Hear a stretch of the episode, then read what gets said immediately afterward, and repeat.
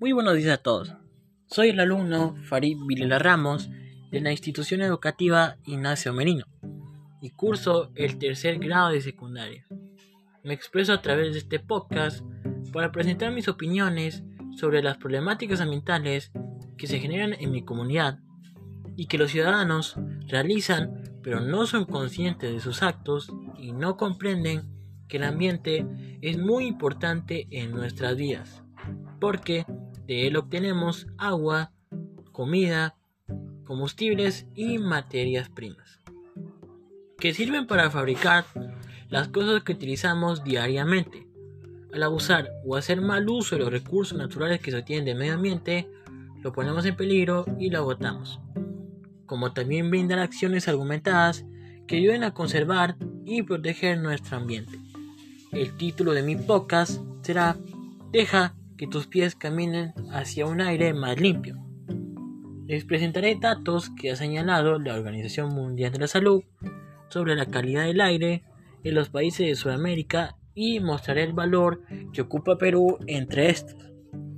Promedio de la calidad del aire en Sudamérica 23,3, 22,6, 15,8, 14,6, 14,6 y 8,6.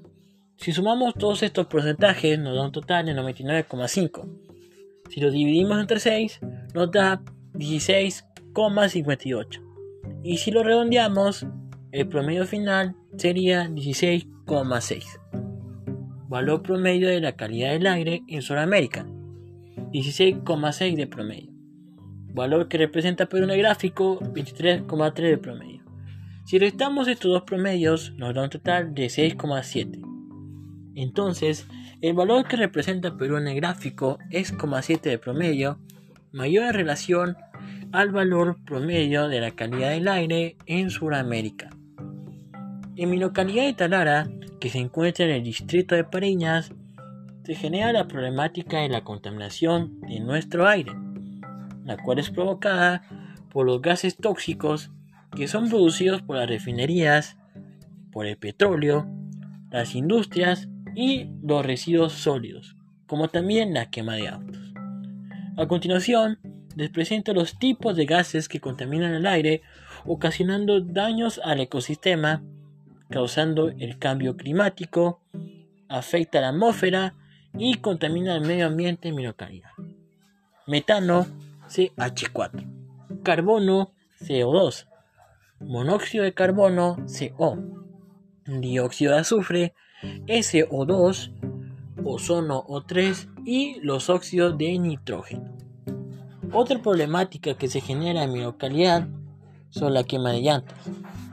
Al prender fuego a estas genera altamente contaminantes que contienen sustancias tóxicas, como dióxido de carbono, azufre, compuestos clorados y otros elementos químicos. Estos elementos además se desplazan por el aire como partículas, las cuales se van depositando en las pistas. El humo altamente tóxico o los gases provocados por la quema de llantas afectan a la salud física. Las vías respiratorias son las más afectadas cuando nosotros inhalamos, lo cual genera que nosotros nos ahoguemos y nos puede provocar hasta cáncer pulmonar. También generan enfermedades a la piel mediante sus partículas al igual que los ojos, causando irritación y con el pasar del tiempo también se generan problemas cardíacos. El arrojamiento de basura es otro problema en mi localidad, ya que cuando la basura se degrada, liberan sustancias químicas y micropartículas. Estos químicos no son naturales para el medio ambiente y por lo tanto pueden causar varios problemas. Los gases que se generan los residuos pueden penetrar en el suelo y las fuentes de agua, afectando a los ciudadanos como a los seres vivos. Además de la contaminación del agua y el suelo, la basura también contamina el aire, porque puede liberar emisiones tóxicas. Estas emisiones pueden causar problemas respiratorios. La basura desechada produce bacterias, enfermedades, virus y parásitos a través del contacto directo o indirecto. Estas problemáticas han afectado emocionalmente a muchas familias en mi localidad, ya que uno de estos contaminantes han afectado la zona donde residen. Un ejemplo son las personas que viven cerca de las refinerías que son altamente expuestas a los humos tóxicos.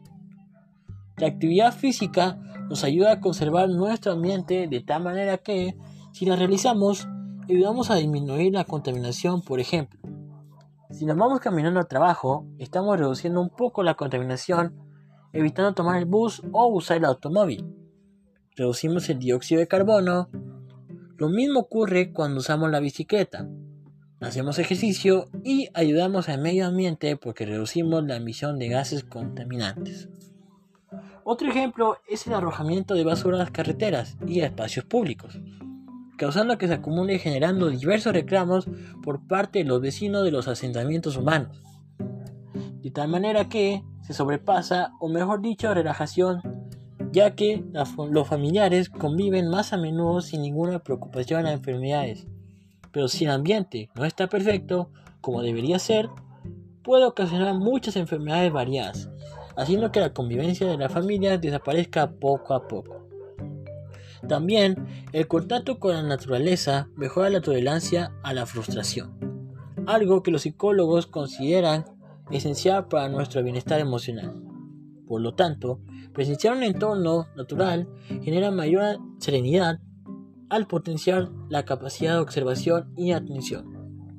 Las consecuencias que trae esto son el estrés y tristeza a los vecinos, ya que no reciben ayuda por parte de, de las organizaciones que se encargan de proteger las necesidades de estos, pero deben estar unidos, ayudarse entre ellos y mirar hacia adelante para poder cumplir sus objetivos, que es el bienestar de la calidad de su aire y ambiente en su localidad para mejorar su bienestar emocional. Por lo tanto, ayuda mucho, ya que un ambiente sano permite que tengamos una salud mental sana que permite una convivencia en armonía. Pero para prevenir todos estos problemas, le brindaré soluciones y acciones para evitar estos males en nuestra localidad. Soluciones. Plantar árboles. ¿De qué manera ayudará a prevenir la contaminación de nuestro aire y la conservación del medio ambiente? Los bosques durante su crecimiento absorben el dióxido de carbono. También nos brindan oxígeno como de igual manera al agua por sus raíces, la cual beneficia al suelo para mantenerse vivo. Evitar comprar artículos desechables y plásticos no biodegradables. Su tiempo de descomposición es muy contaminante, es por eso que daña el ambiente. Por eso debemos evitar comprar gran variedad de estos y evitar tirarlos al suelo y al mar para mejorar la conservación de nuestro ambiente. Aplicar el uso de las tres R's. Reducir, reutilizar y reciclar. Estas tres R's ayudan al medio ambiente bastante. Al ponerlas en práctica, estamos siendo parte de la solución. Hay que comentarles a los demás de este tema y explicarles la sencilla pero importante utilidad de estas. Separar y reciclar la basura. El reciclaje es muy importante para el medio ambiente cada vez que depositamos los residuos en los contenedores, estamos cumpliendo una acción de solidaridad con nuestro ambiente, ya que de esta forma evitamos que se acumule en nuestra casa y reducir gases contaminantes. Reducir el consumo de electricidad. Es importante ahorrar la energía que consumimos en nuestros hogares, ya que si lo usamos excesivamente podemos provocar combustibles y si ahorramos contaminamos menos. También reducimos el calentamiento global. Muchas gracias por escuchar mi podcast. Espero que te haya ayudado a reflexionar sobre el cuidado de nuestro ambiente y aire y de por qué es importante conservarlos y recuerda, deja que tus pies caminen hacia un aire más limpio.